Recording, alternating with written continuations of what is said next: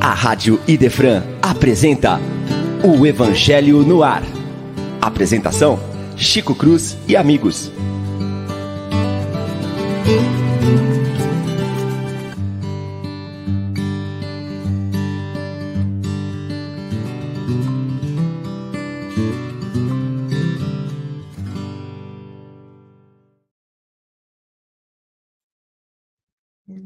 Dia para vocês que chegam aqui conosco na Rádio Defran no sábado com Kardec, recebendo a bola aqui do Fernando Palermo e da turma do Livro dos Espíritos. Nós começamos com muito amor e carinho nosso Evangelho no ar. Mais uma semana que nós estaremos juntos aqui pela nossa mais amada Rádio Defran, numa composição com a nossa mesa com três participantes da nossa equipe, já que o nosso amigo Chico Cruz e o nosso amigo William têm um compromisso oficial hoje na cidade de Ribeirão Preto. Então, nós não estaremos com eles aqui, mas teremos a Paula comigo, a Lívia comigo. Eu quero ouvir o bom dia das meninas. Bom dia, Lívia, tudo bem? Bom dia, Leon. Bom dia, amigos que estejam nos ouvindo. Uma alegria estar de volta ao programa e que esse sábado seja feliz e proveitoso para todos nós. Um excelente sábado, um excelente programa. Obrigado, Lívia. Bom dia, Paulinha. Bom dia, amigos. Uma alegria estar aqui que Jesus possa nos abençoar e nos inspirar sempre nesse caminho aí da busca da verdade e da caridade como nosso é, nosso guia aí, né? De ação, de agir. Vamos fazer agora um, a gente quando vai fazer atividade física a gente faz um aquecimento. Agora a gente vai fazer um aquecimento para os corações e vou fazer um convite para os nossos amigos que estão aqui no chat que eles podem também participar desse aquecimento. Amanhã data muito especial, Dia dos Pais né? E a gente tem aí com muito carinho os nossos pais como os nossos mentores dentro dessa doutrina maravilhosa. Eu sei que coincidimos nós três, temos eles aí como os nossos guias. Então, quero aproveitar a oportunidade e o começo do programa, onde está todo mundo conosco na audiência, para incentivar também a nossa audiência que já chegou, a Ana Barbosa, a Luzia, a Dona Irene, a Ângela e o Luiz, a falarem sobre o Dia dos Pais, a mandarem seu, seu recado Dia dos Pais, que vocês colocando aí no chat eu vou transmitir no nosso programa de hoje. Lívia, você tem algum recado para mandar para o teu pai? Eu acho o nome dele muito bonito. ah, eu sempre tenho muitos recados para ele. O recado mais importante é dizer que eu amo e que desejo sempre para ele uma caminhada longa e conduzida como ele sempre fez, né? No trabalho do bem, que Deus dê oportunidades para ele continuar oferecendo a parte melhor que ele tem para os outros. Eu sou muito grata de ser filha do meu pai do senhor Leon Borges. Leon Borges é assim o programa, é o canal dele para a gente achar no é. YouTube, para quem quiser toca procurar. Do, toca do Leão, com Leon Borges. Toca do Leão com Leon Borges. Eu vou colocar o link aqui, porque eu recebo todos os domingos de manhã um carinho muito grande feito pelo pai da Lívia, meu xará, o seu Leon, que já teve conosco aqui no programa, já teve com a gente também nas ações, em todas, várias casas espíritas aqui da cidade. Eu tenho muito carinho de dizer que ele vai frequentemente lá visitar a gente lá no Padre Vitor. Então, para o Papai Leon, esse outro Papai Leon, um grande abraço, Lívia. Obrigado por a gente ter feito essa homenagem para ele. Vou passar para a Paula, que está de enfermeira do papai essa semana. Ela me contou aqui nos bastidores antes da gente entrar para o ar. Mas é uma pessoa, uma figura muito importante no espiritismo da cidade de Franca. Paula, Dia dos Pais, qual é a mensagem que a gente pode aproveitar e deixar no começo do nosso programa? Ah, eu quero mandar meu carinho para o meu pai.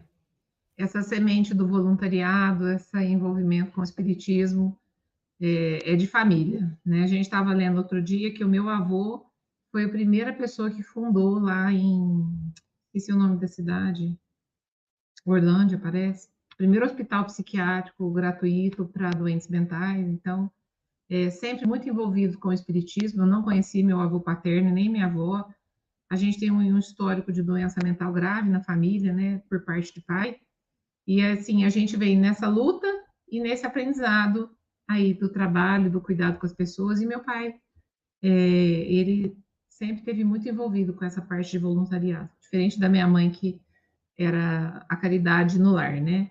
Então, meu pai recebe o meu abraço, o meu carinho, e que ele possa aí superar esse problema que ele está passando, né? Que tá meio difícil da gente descobrir o que é que ele tem, mas ele passa tudo com muita gratidão, é outro ensino que ele sempre me deu. Sempre agradecer, sempre agradecer e que eu agradeço muito por ter ele aí me ensinando tudo que ele me ensina até hoje, né? não quero chegar na idade que ele está, porque eu acho que é muita coisa, mas se eu chegar na velhice, eu quero chegar como ele.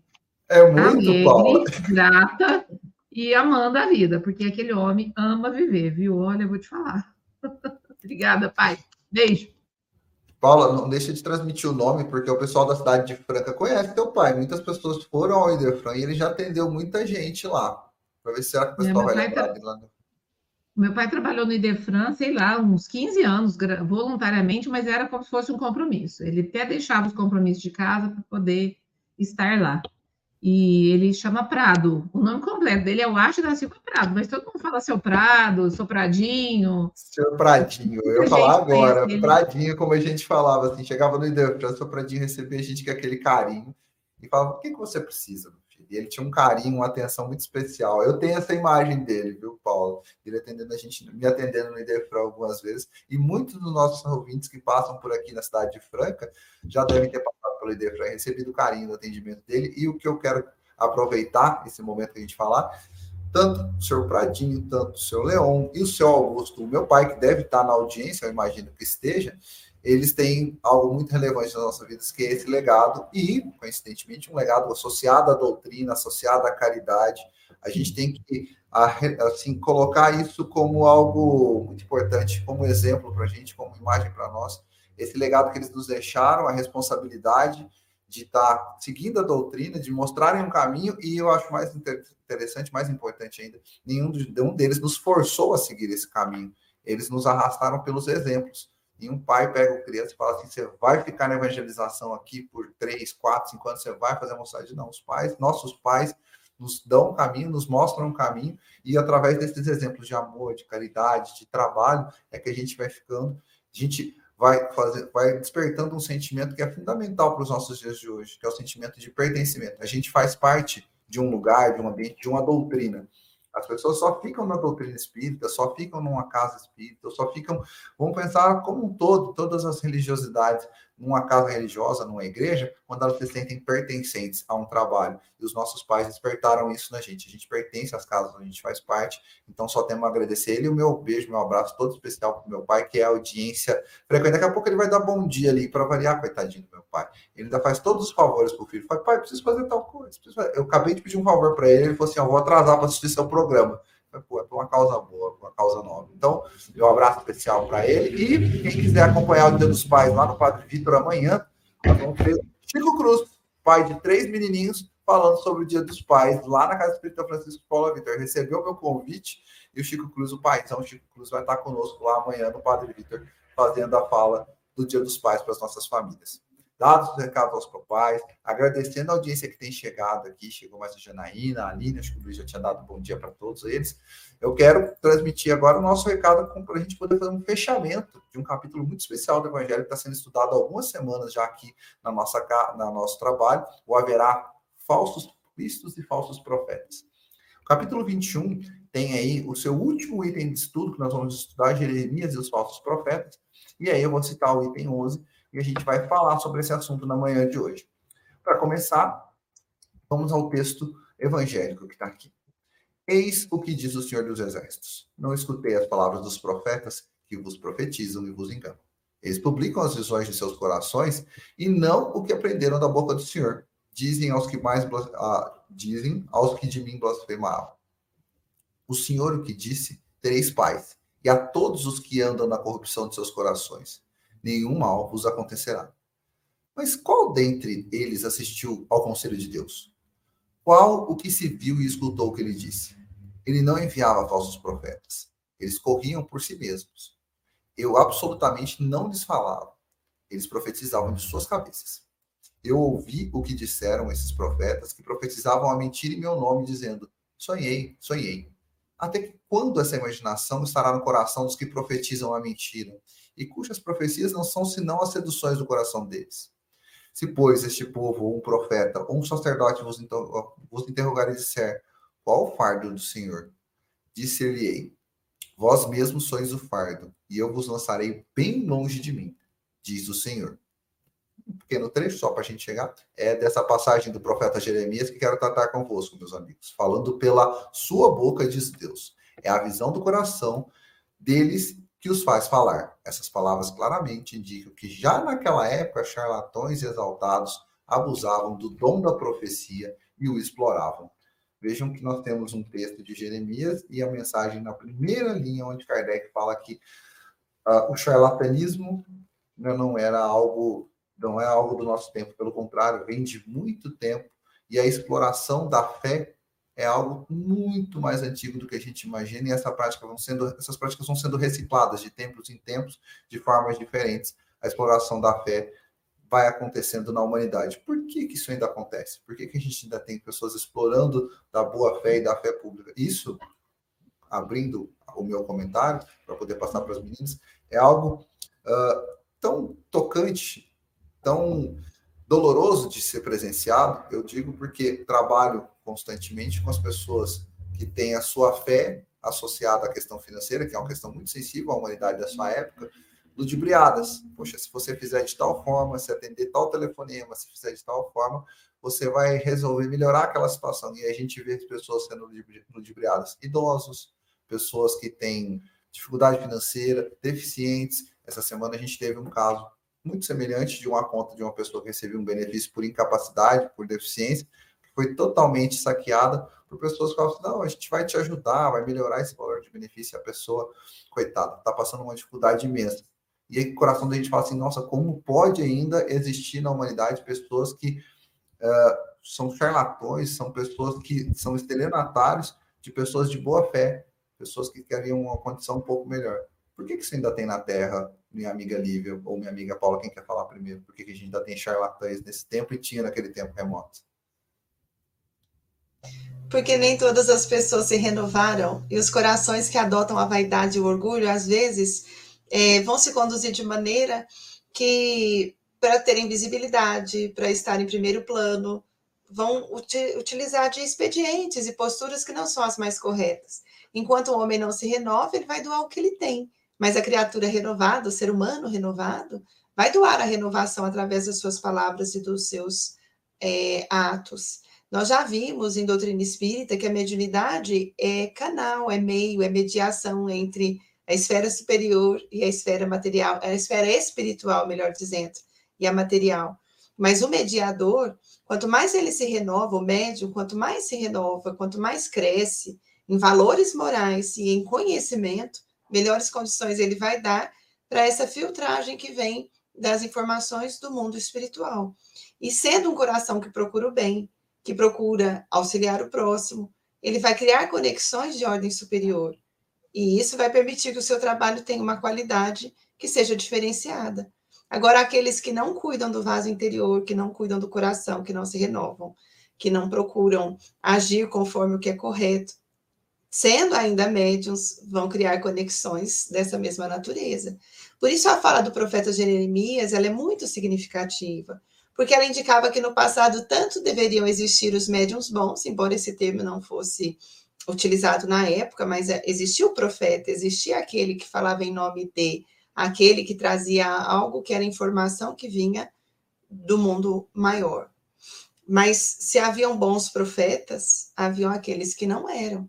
Então, o profeta Jeremias aqui está chamando a atenção de que não se deve acreditar em todos os profetas, porque muitos falavam como se estivessem falando em nome de Deus. Ah, mas eu sonhei, mas Deus disse, é isso que o profeta está dizendo, mas o Senhor me disse.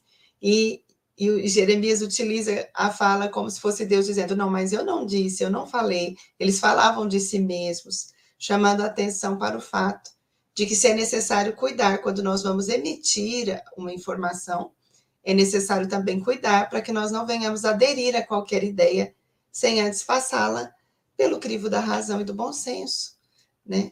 Então, são mensagens muito importantes que depois o Espírito Luiz vem nos ajudar a pensar sobre isso. Lá no passado já existia.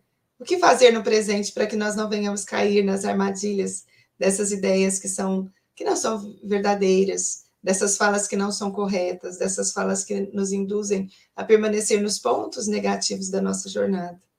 Nós precisamos também criar mecanismos que são mecanismos de defesa espiritual, para não cairmos é, de forma espontânea ou, ou sem maior reflexão nessas propostas que não edificariam a nossa caminhada.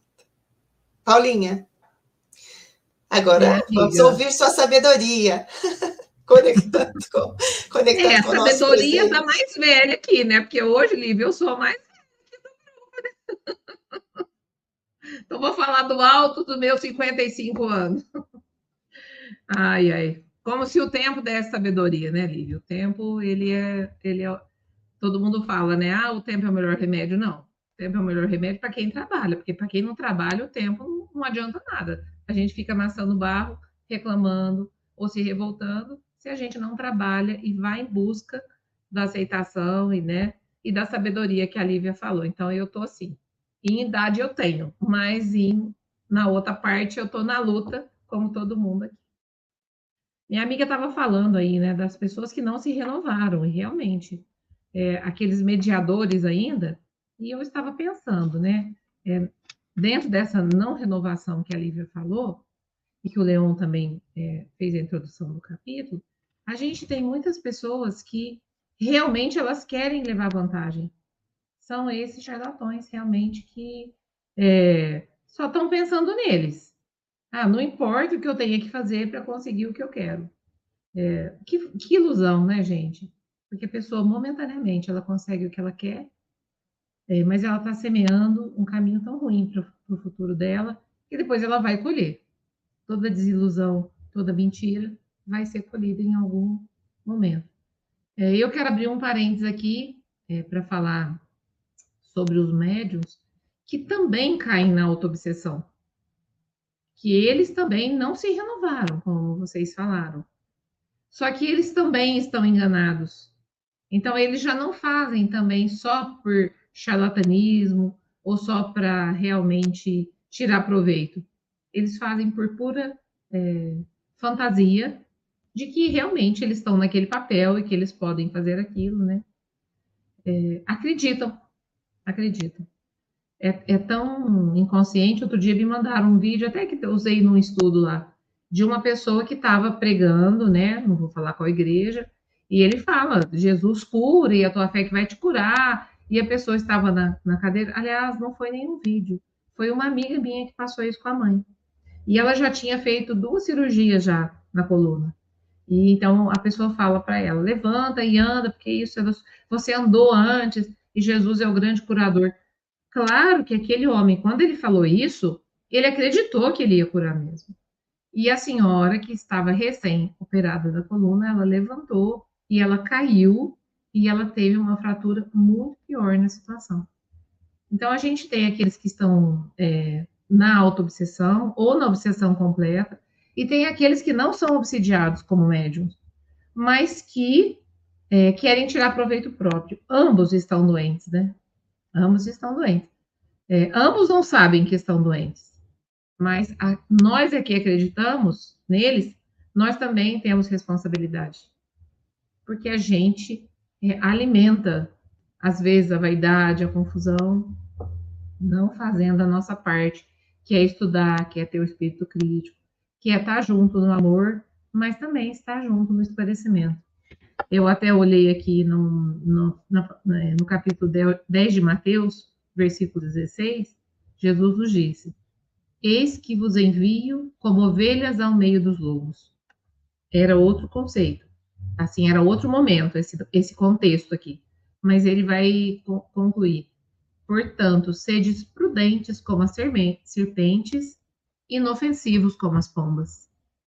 Então a gente não tem que ser agressivo e discordar na briga, mas a gente tem que ser prudente com a informação que a gente é, recebe, como a Lívia falou, e ser prudente com a informação que a gente dá.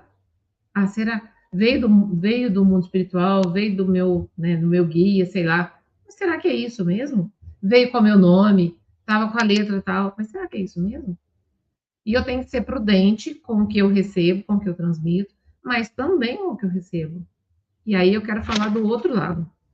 Qual que é o outro lado que a Lívia falou de emissão e recepção? Por que, que tem tanto charlatanismo aí? O Leon fez a pergunta, né? Por quê? Mas por quê? A gente quer resposta rápida, a gente quer pegar atalho, quer encurtar caminho e quer assim, ó, se, olha, que coisa mais maravilhosa é você tomar uma pílula para emagrecer. Todo mundo virou para emagrecer. Quem quer ir para academia, parar de comer o que não pode? Quem? Não. Quem quer fazer a reforma íntima, quando é tão mais fácil, você vai lá, faz uma confissão, reza 10 Ave Maria e tá tudo certo. Gente, é muito complicado, né? Eu acho que até o espiritismo ele não cresce mais do que ele cresceu, porque a nossa solução é uma solução da porta estreita. A gente fala, ó, você quer vir no centro? Você vem. Você não quer? É uma escolha sua. Você não é obrigada, você não vai para o inferno, porque está tudo dentro de você.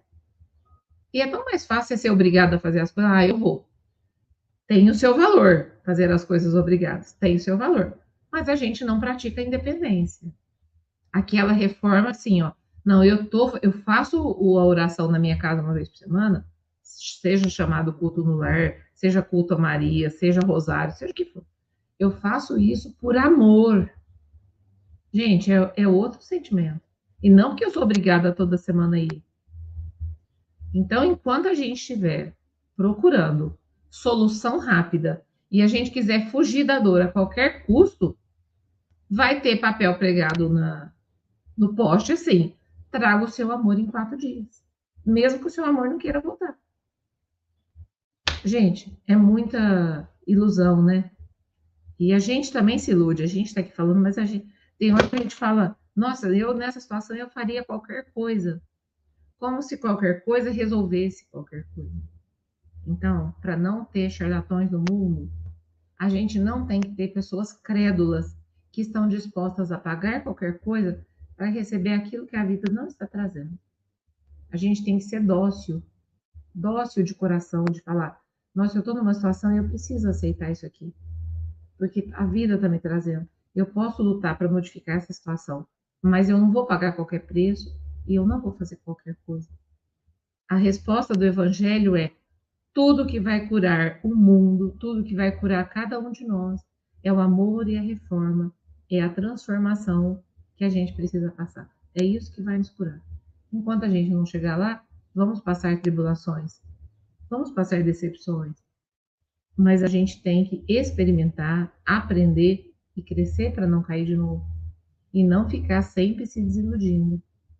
Então, eu pensei nesses dois lados aí: aquele que está doente e aquele que se permite ser conduzido por um doente, né? Um cego sendo conduzido por outro cego, com certeza cairão no abismo.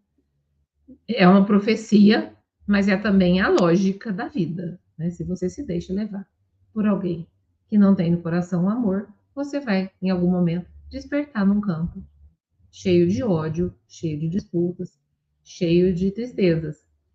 Se alguém que está te levando, alguém que você está ouvindo, alguém que você está cultivando, está te falando do amor, você vai acordar em campos, em terrenos, em ambientes, mesmo com sofrimento, onde o amor está frutificando.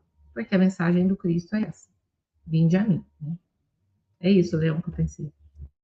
Paulinha, eu quero pegar um recorte da sua fala, que eu achei muito interessante, muito atual, ainda que a gente possa voltar ele a qualquer momento da história. A gente falou, você falou em determinado momento em espírito crítico.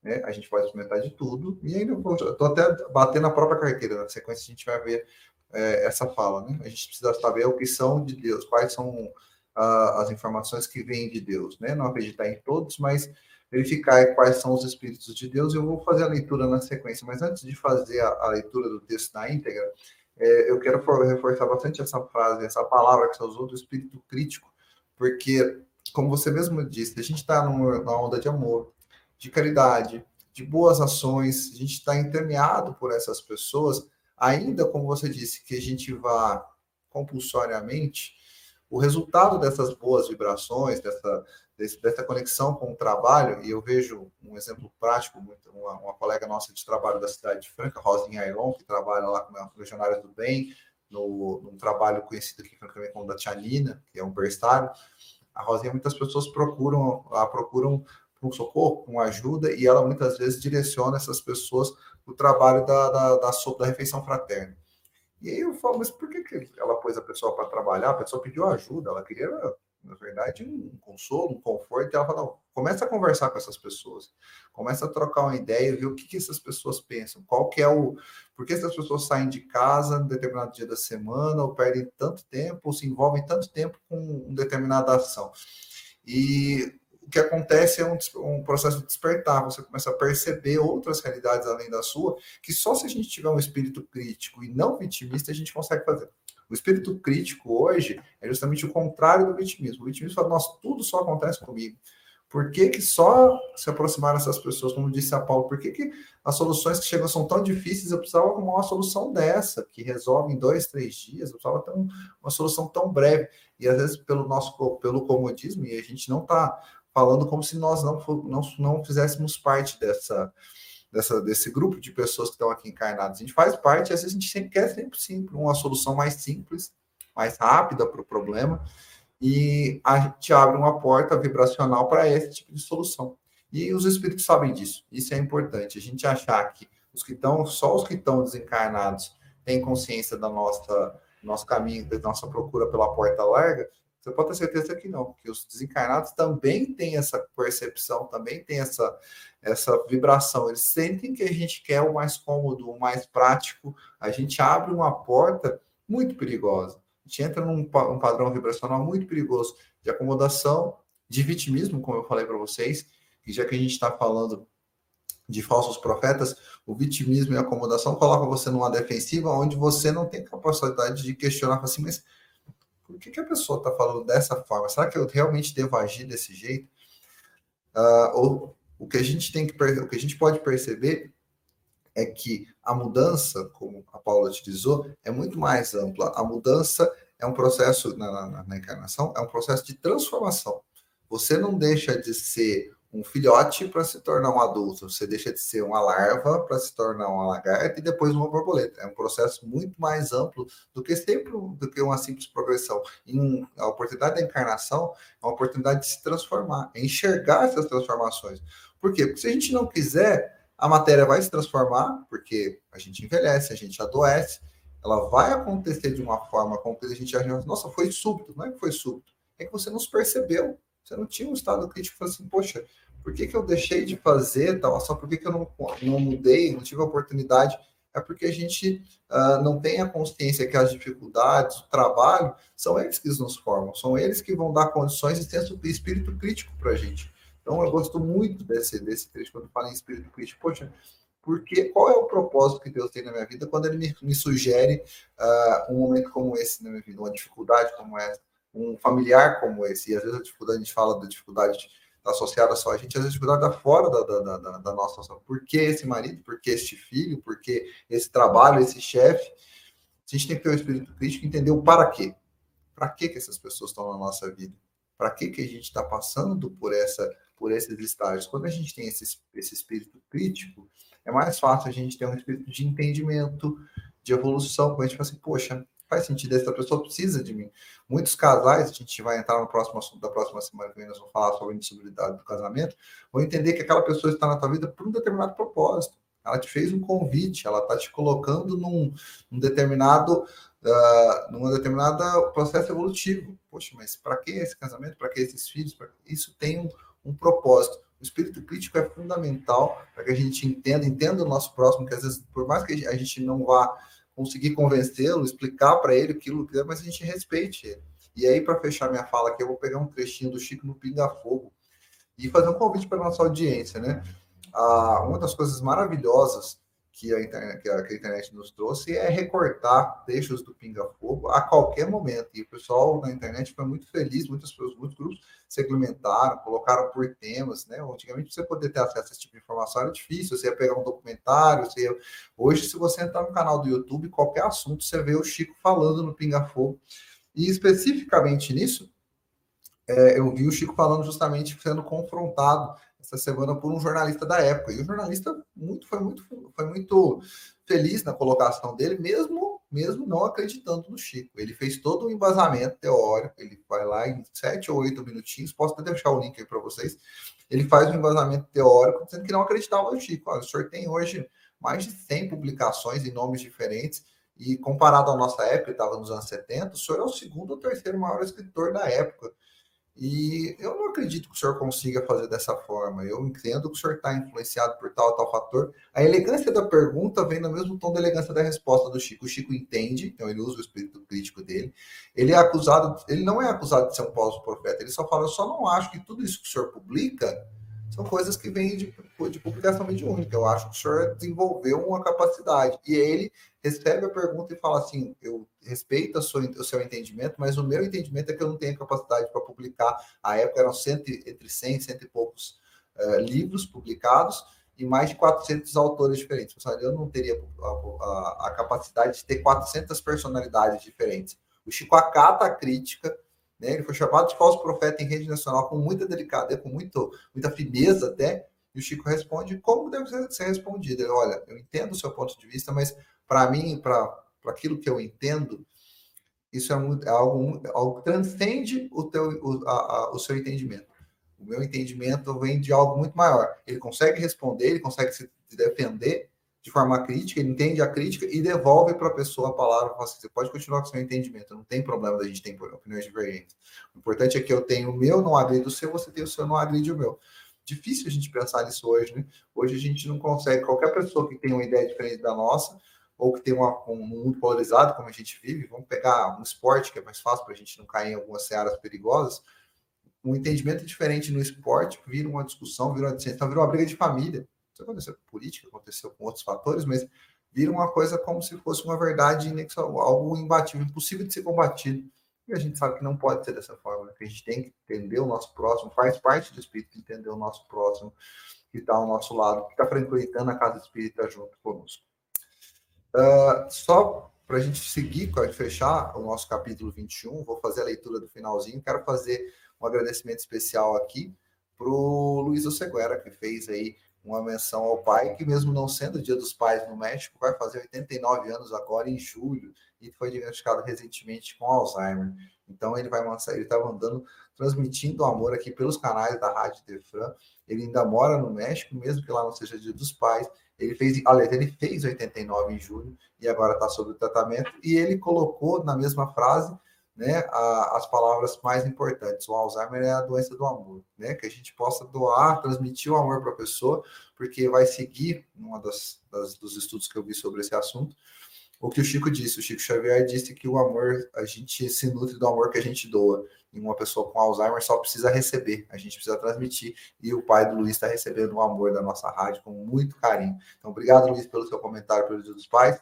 Vou pular o comentário da Ana só para falar do meu pai, que está aqui, recebeu o meu carinho. Obrigado, mais um bom dia. E a Nina, nossa amiga lá do, da Fundação Allan Kardec. Meu pai deu bom dia, a Nina nos deu um bom dia muito especial. E a Ana fez uma pergunta para a Paula: qual é a água que a Paula está bebendo? Porque ela falou que você está bebendo, Paulinha, a água da fonte da juventude.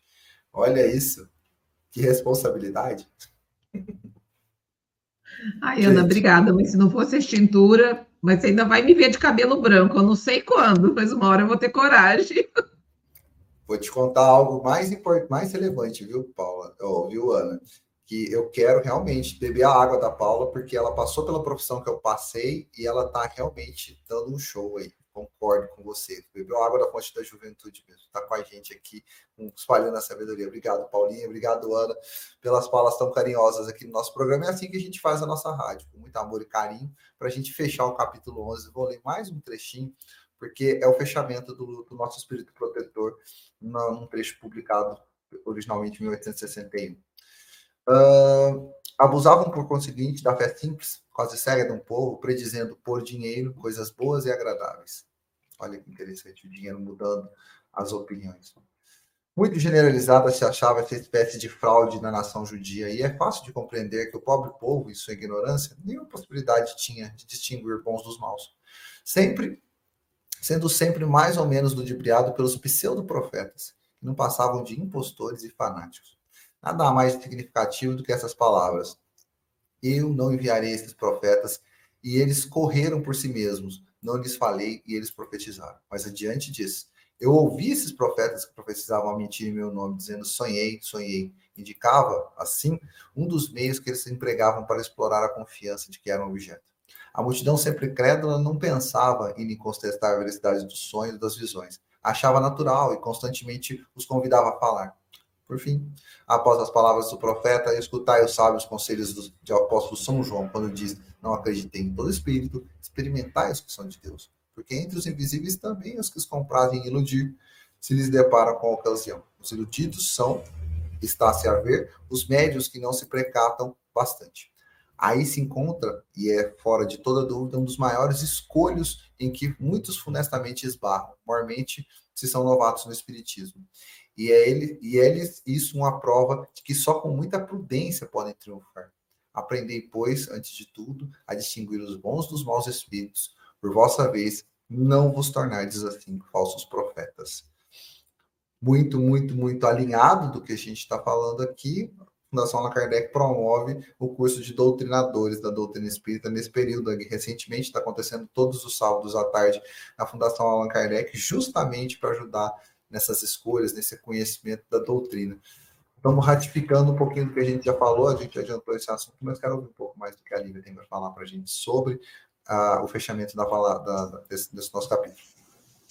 É interessante que nesse capítulo é apresentado o problema e é apresentado também uma solução. O problema apresentado é de que existem falsos profetas, mas a solução é de que há caminhos para que nós venhamos a nos precatar disso.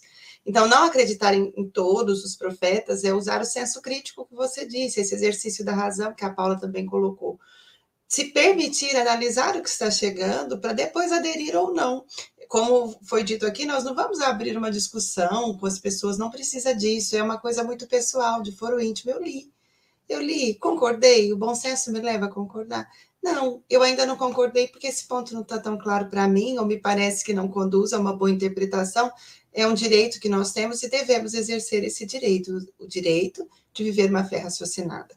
É o que Allan Kardec nos convida e faz todo um estudo no livro dos médiuns para nos ajudar a separar o joio do trigo, porque ali ele analisa muitas comunicações e nos ajudam a perceber as nuances é, de, desse exercício diário de analisar o que chega.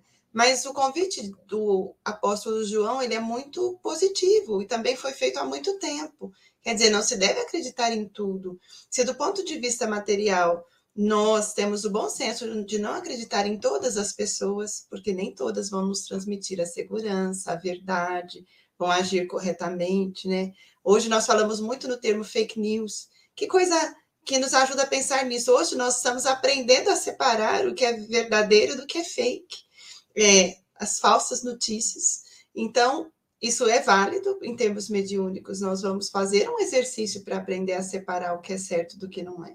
Né? A parábola do joio e do trigo que Jesus falou é tão antiga, mas tão atual na sua essência, porque fala exatamente disso. A parte boa ainda existindo ao lado daquela que não é. Durante um período anda lado a lado, até que vem o instante da separação, da colheita, da, dessa higienização do campo para ficar só com a parte boa. Então, aqui foi falado de transformação, que às vezes nós queremos notícias rápidas, mudanças rápidas, mas o termo que foi falado aqui, o conceito é transformação. Transformação precisa de tempo.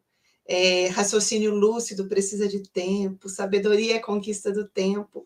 O tempo que a Paula falou, empregado num exercício bom, não sem fazer nada, esse tempo de busca de coisas boas, né? E me fez pensar muito na figura de Chico Xavier, na humildade dele, porque ele se fez médium muito criança. E é evidente que quando criança ele presenciava os fenômenos, mas não tinha explicação para eles. Mas ainda ali na infância ele fazia o exercício correto. A família levava ele para buscar auxílio de alguém que pudesse ajudar a interpretar. Que até os 17 anos ele vai procurar o auxílio da igreja, um padre, né, o padre da igreja local que vai ajudá-lo. Não podia oferecer as explicações que o espiritismo vai oferecer, mas tenta oferecer o auxílio possível na altura do que ele entendia que era o correto e podia oferecer. Mas depois, quando ele se torna espírita, que começa a ter o conhecimento do que estava acontecendo com ele, é muito interessante que uma das mensagens que a mãe vai deixar para ele, uma carta que a mãe vai deixar para ele, logo no começo da, das psicografias, que tem um tom lindíssimo, que ela vai dizer para ele que ele tinha que estar sempre atento com o que ele faria com aquela faculdade que ele tinha. E ela usa um, uma expressão dizendo assim para ele que a mediunidade era como se fosse uma harpa, que deveria ter as cordas tocadas com muita beleza. O dia que ele comercializasse ou que ele conduzisse aquele aquela possibilidade num caminho diferente do que fosse o caminho do bem, seriam como se a ferrugem fosse colocada naquelas cordas.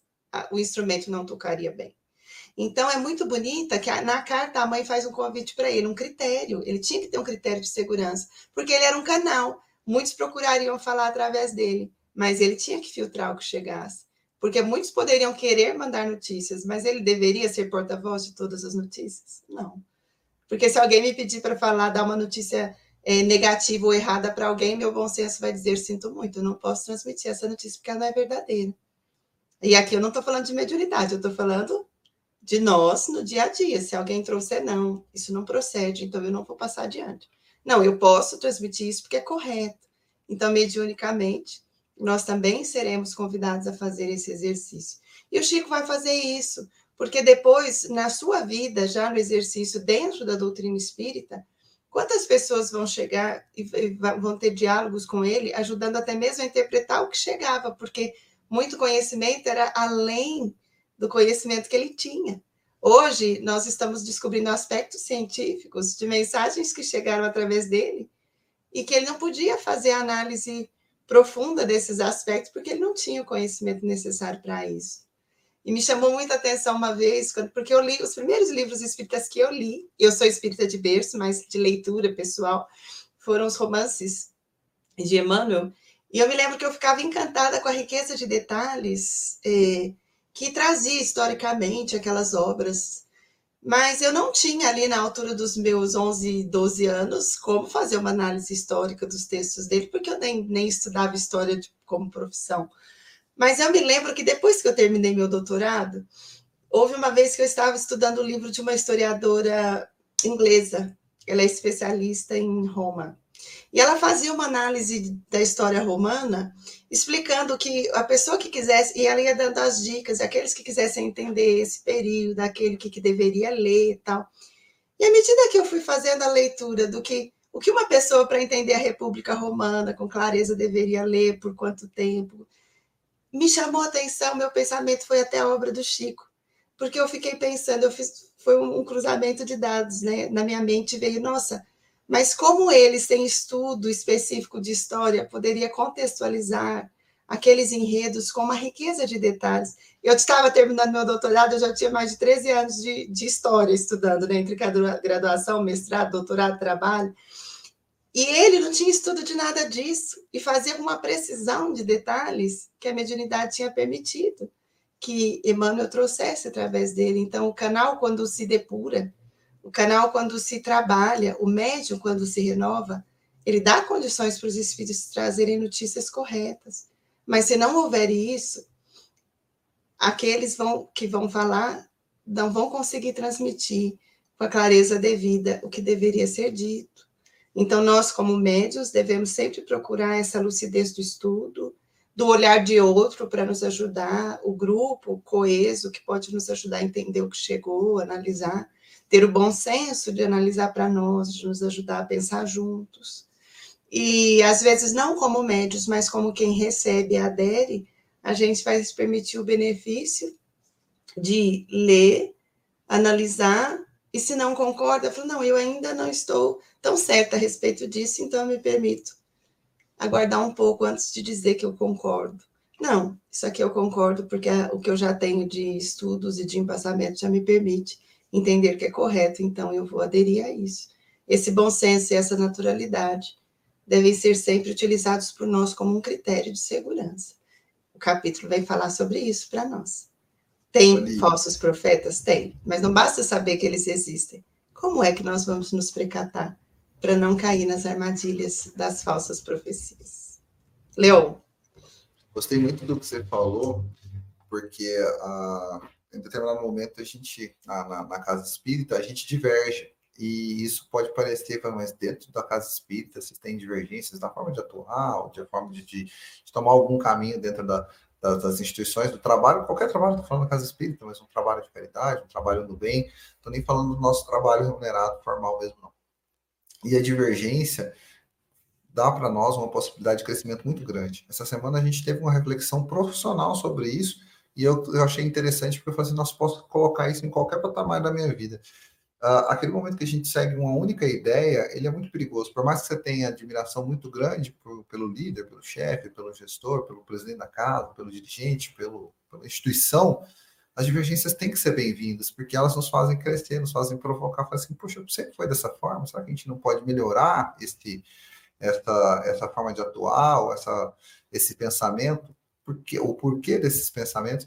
Então, nas casas de vocês, meus amigos, das casas espíritas onde você frequenta, nos ambientes na, da sociedade que você frequenta, as decisões colegiadas, ou seja, aquelas que você toma em conjunto com alguém, são as que dão mais tranquilidade, porque como a gente precisa investigar tudo que está chegando até nós, quando a gente tem outras pessoas pensando, outras ideias surgindo, a construção coletiva não dá uma certa serenidade, dá mais tranquilidade. Imagina para quem lidera, para quem coordena uma instituição, uma casa, tomar uma decisão e falar assim: será que eu estou fazendo a coisa certa? Porque você está direcionando. Alguns trabalhos são centenas, outros são milhares de pessoas. Nós estamos vivendo isso. Eu tô, não, não vou dizer que nós, porque eu sou só um voluntário dentro da Fundação Allan Kardec mas a Fundação Allan Kardec e os seus dirigentes vivem isso. O Chico é um dos dirigentes da Allan Kardec. Eles estão tomando vários, ao longo dos anos, vários caminhos, várias decisões que mexem com a vida de centenas de pessoas. Imagina se uma pessoa pensa, eu vou seguir por esse caminho, vamos fazer tal, tal atuação. Se essa pessoa está errada, não tem ninguém para o criticar. Então, é importante que a gente tenha pessoas ao nosso lado que nos critiquem, que nos questionem, porque a partir desse dessa boa relação com eles, a gente pode construir algo muito maior, muito mais tranquilo para nós, melhora o nosso sono, a nossa tranquilidade das nossas consciências e constrói algo amplo, a, a, algo que tem uma solidez muito maior do que aquilo que alguém decidiu e fala assim, vamos seguir. Aí depois alguém pode virar as costas e falar assim, mas a gente só fez aquilo que você disse. Essa sensação é muito ruim. Não, nós tomamos a decisão, nós fizemos juntos, nós construímos. É, como você disse, o capítulo dá o caminho, né? a gente precisa entender ver quem são os problemas, mas como que nós vamos decidir? E as decisões em conjunto com as pessoas que são é, importantes e significativas nas nossas vidas, nos lugares onde a gente frequenta, nos dão mais tranquilidade, nos dão mais certeza que a gente está buscando o caminho certo. Paulinha, quero ouvir um pouquinho mais de você. Desculpa aí, cortei o caminho, mas precisava falar um pouco disso. Não, tá tudo certo. Eu achei interessante, assim, ó, que na sua fala anterior, você comentou do espírito crítico, e agora você vem falando dessa troca e dessa complexidade do pensamento que concorre para melhorar as coisas, né? Porque uma cabeça pensa melhor do que duas, não pensa. Duas cabeças elas podem evoluir, três cabeças, mas sempre no diálogo. Então, o Espiritismo já fala: nós não é, violentamos consciências. Não é esse o objetivo do Espiritismo. O Espiritismo ele tem o espírito crítico mas o respeito vem primeiro. É a primeira coisa.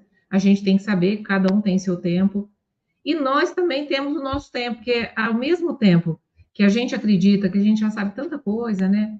Sabe conscientemente, porque sentimentalmente não. A gente sabe sobre a vida após a morte, sobre a continuidade, sobre a relação é, da comunicação dos espíritos, enfim, todas as coisas que Kardec nos trouxe aí quando ele trouxe o Espírito da Verdade aí nos seus livros, né, do Pentateuco, nós temos que pensar que nós não sabemos tudo. Tem coisas ainda para serem reveladas. Então, por isso que a gente também não pode querer achar que sabe mais do que o outro e querer convencer o outro. Porque será que a gente sabe tanto assim mesmo? Então, eu acho que tem muitas coisas ainda para a gente descobrir. Então, vamos com calma. O outro está pensando diferente? Não, tá certo, tá tudo bem.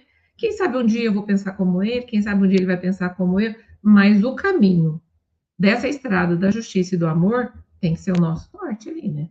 Tem que ser o nosso, nosso guia. E as soluções, como a Lívia falou, do problema das soluções, gente, não tem solução indolor.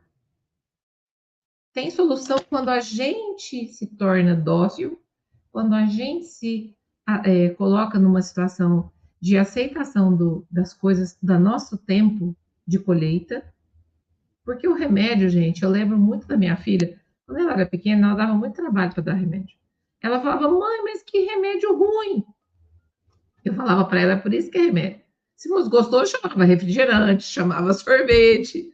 A função dele não é ser gostoso, a função dele é curar. Por isso que ele é ruim. A função da dor não é ser gostosa. A função da dor é a transformação. Então, a gente tem que ter cuidado com o que a gente acredita. E aí entra na fala final dos nossos amigos, que é assim, no finalzinho é, na, último, na última linha aqui, ele vai falar: aprendei, né, a distinguir os bons dos maus espíritos, para não vos tornardes vós mesmos falsos profetas. Porque quando a gente acredita muito numa ideia e a gente começa a brigar por conta daquela ideia, se a gente estiver indo no caminho errado, a gente vai estar levando um monte de gente. E aí o nosso papel de estar conduzindo, de estar inspirando pessoas a fazer aquilo que a gente faz. Porque a partir do momento que a gente começa a defender as nossas ideias, outro dia eu estava numa instituição que estava tendo um problema de relacionamento ali na instituição. É até uma instituição de ensino. E eles pregam muito ali a igualdade, eles pregam muito a democracia dentro daquela instituição. Mas acontecia uma coisa assim, ó, quando alguém pensava diferente deles, não quem estava no, no, comando, mas os subordinados, eles simplesmente excluíam a outra pessoa. Não, ela não pensa igual a gente, tudo que a gente faz ela não pensa.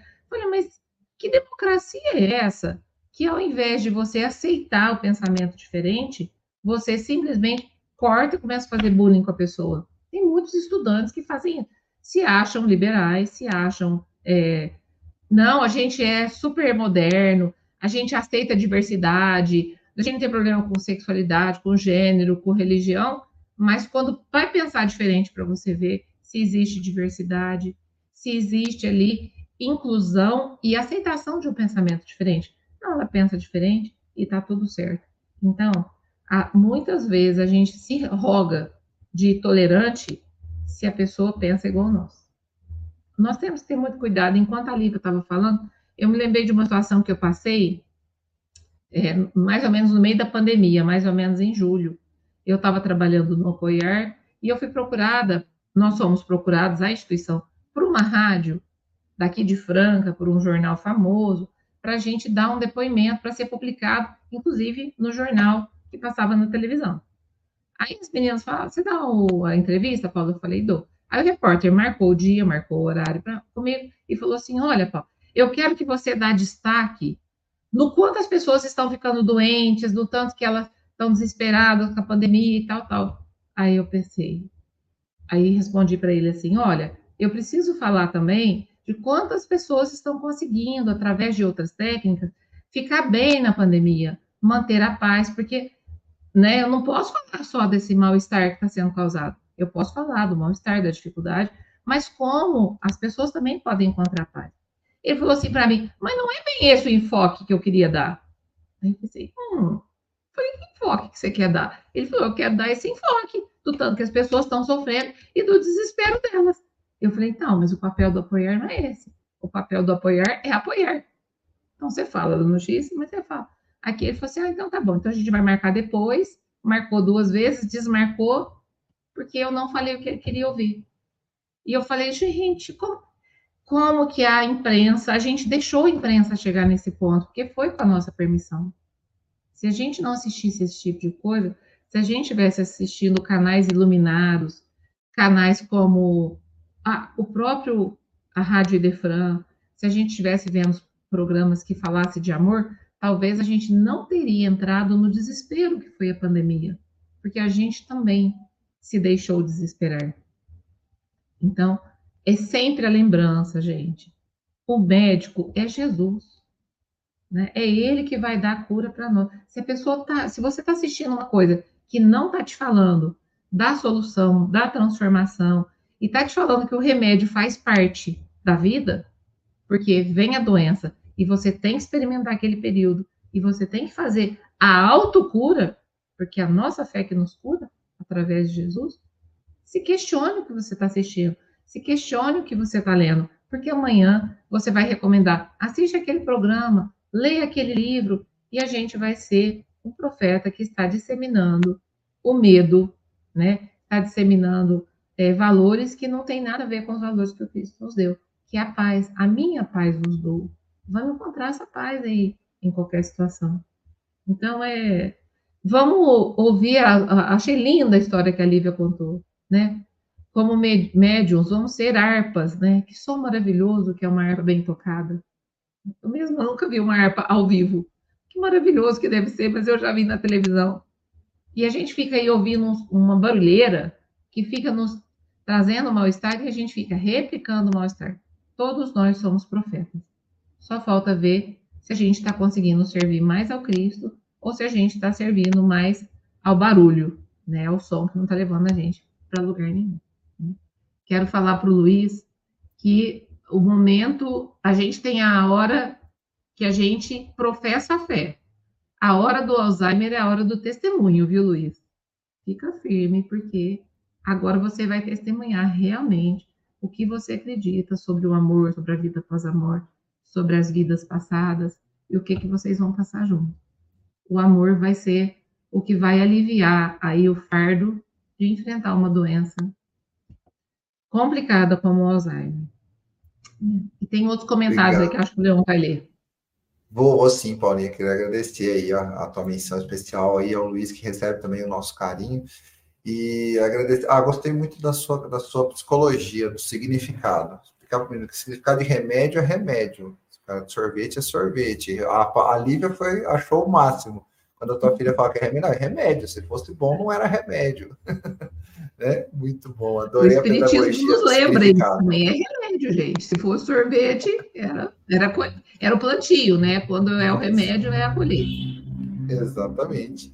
É, vamos aproveitar para agradecer os nossos comentários carinhosos. A Marta deu bom dia, mandou um abraço. A Ana falou de uma homenagem especial a ser neta do seu Ildeu Barbosa. A Marta me deu um bom dia e a Ana agradeceu ao avô que já voltou à verdadeira vida. Vou pegar, vou pular o comentário da Ângela para dizer que ela também agradeceu ao Luiz, né? Um padrasto tão bom e honrado. Que lindo, eu acho muito lindo essas relações de padrastos, pais do coração aí. Parabéns. Uh, não posso perder a oportunidade de falar que a Ângela citou a nossa fala sobre charlatanismo e falsos profetas para a Associação de Falsos Pais. Pai charlatão que falseia o papel dado por Deus na condução dos seus filhos. Olha que comentário interessante falando sobre charlatanismo. Ela falou do pai charlatão que falseia o papel dado na condução dos filhos.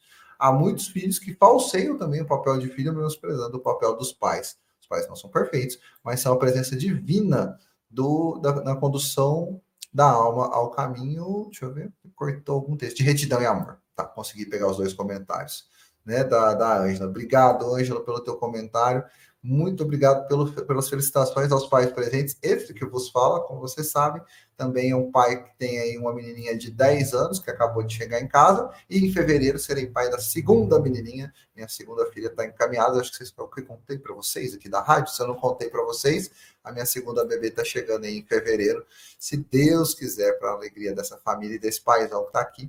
Mas chegou o momento da gente se despedir, para a gente já preparar para o nosso Dia dos Pais, cada, uma das, cada um em nossos lares e para a nossa audiência toda levar o nosso amor, a nossa vibração de Dia dos Pais. Lívia, o seu abraço, as suas despedidas, por favor. Olha, Leão, desejo a todos um sábado feliz, um fim de semana muito feliz e para você toda a felicidade possível com as meninas da sua casa, que sempre haja muita alegria para todos. Mas que Deus nos ajude a desenvolver essa capacidade de perceber as coisas, de analisar com clareza, mas principalmente nos ajude a ter um coração aberto, humilde que reconhece que se já adquiriu muito, tem muito ainda a aprender e que a contribuição do outro nunca vai ser pesada para nós, ela vai ser sempre muito benéfica se o nosso coração for aberto bastante para receber. O outro tem muito a contribuir conosco. E certamente, à medida que nós acolhemos essas contribuições, nós também teremos muito a compreender, a cooperar e a oferecer para os outros. Um excelente sábado e obrigado aos amigos que estiveram conosco. Ai, uma semana feliz para todos. Obrigado, Lívia. Paulinha, por favor. Eu agradeço assim a oportunidade de estar aqui porque a gente faz tantas reflexões. Parabenizo todos os pais aqui que estão nos grupos, né? O Leon, agradeço o, o comentário do Luiz que ele fez aqui por último. E quero falar assim que esse sábado, é, mesmo aqueles que não tiveram pais amorosos, que tiveram pais difíceis, que possa haver um exercício de amor é, não de perdão de tudo que aconteceu, no sentido de se esquecer de tudo que aconteceu, mas no sentido de ser capaz de deixar que o amor possa fluir apesar do que aconteceu. Porque muitas vezes a gente não recebeu o amor, mas nós não perdemos a capacidade de amar. Que a gente possa lembrar nos dias dos pais a nossa relação com Deus, que a gente chama de pai. Que a gente possa se relacionar com um pai amoroso e não que Deus seja um juiz da nossa vida. Está sempre nos cobrando, que está sempre ali com o lápis na mão, ah, eu fiz, ele vai me castigar. Não, mas que a gente possa sempre se conectar com a misericórdia e com esse amor. Porque se a gente não recebeu todo o amor dos nossos pais é, que estão aqui na vida, porque eles não puderam dar, porque também tem as suas limitações, nós podemos amar. Agora, de Deus, a gente pode só receber o amor que Ele nos deu, através de todos os amigos, da família, da natureza.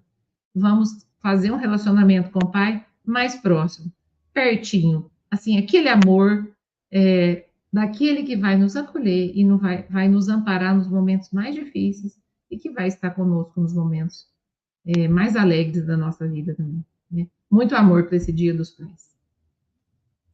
Obrigado, Paulinha. Muito amor a todos os papais que nos ouvem, a todas as famílias. Vamos continuar falando de família nas próximas semanas da nossa Rádio Defran.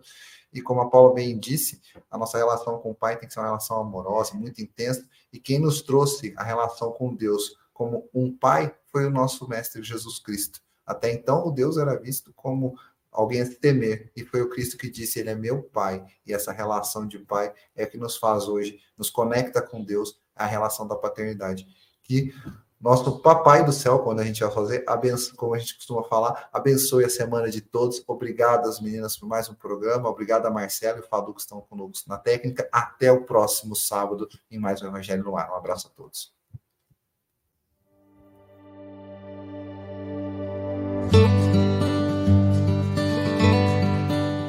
A Rádio Idefran apresentou o Evangelho no Ar.